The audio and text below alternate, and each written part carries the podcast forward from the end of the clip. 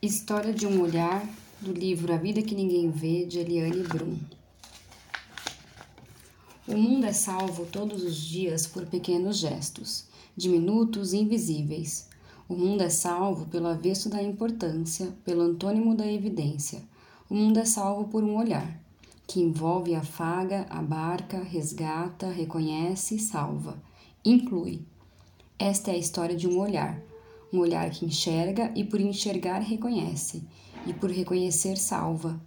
Esta é a história do olhar de uma professora chamada Eliane Vante e de um andarilho chamado Israel Pires. Um olhar que nasceu na Vila Kefas. Dizem que em grego Kefas significa pedra. Por isso, um nome tão singular para uma vila de Novo Hamburgo.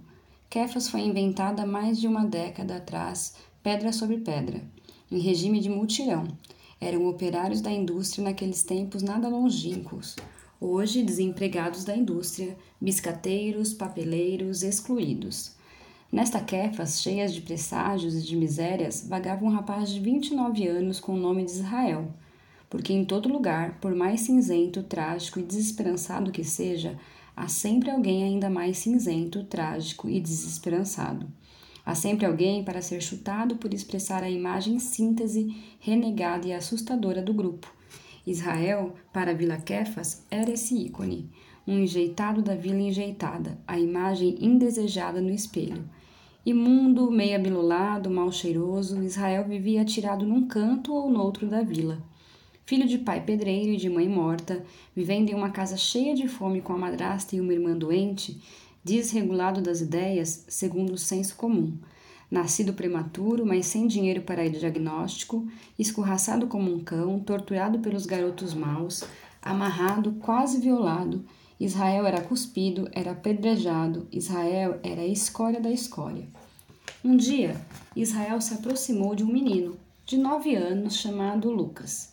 Olhos de amêndoa, rosto de esconderijo, bom de bola, bom de rua de tanto gostar do menino que lhe sorriu, Israel o seguiu até a escola, até a porta onde Lucas desaparecia todas as tardes, tragado sabe-se lá por qual magia, até a porta onde as crianças recebiam cucas e leite. Israel chegou até lá por fome, de comida, de afago, de lápis de cor, fome de olhar. Aconteceu neste inverno. Eliane, a professora, descobriu Israel desajeitado, envergonhado, quase desaparecido dentro dele mesmo. Um vulto, um espectro, espectro na porta da escola, com um sorriso inocente e uns olhos de vira-lata pidão, dando a cara para bater porque nunca foi capaz de escondê-la. Eliane viu Israel, e Israel se viu refletido no olhar de Eliane. E o que se passou naquele olhar é um milagre de gente. Israel descobriu um outro Israel navegando nas pupilas da professora, terno, especial, até meio garboso. Israel descobriu nos olhos da professora que era um homem, não um escombro.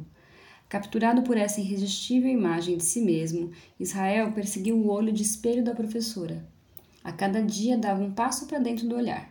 E quando perceberam, Israel estava no interior da escola.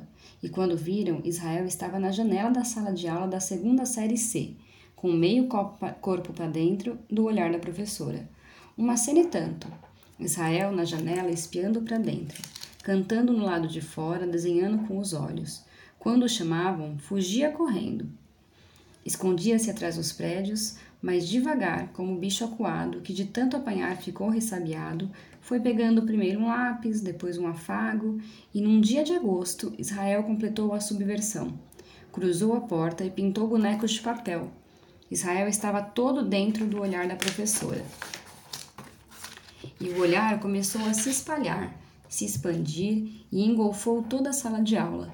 A imagem se multiplicou por 31 pares de olhos de crianças. Israel, o pária, tinha se transformado em Israel, o amigo. Ganhou roupas, ganhou pasta, ganhou lápis de cor, e no dia seguinte Israel chegou de banho tomado, barba feita, roupa limpa, igualzinho a Israel que havia avistado no olho da professora.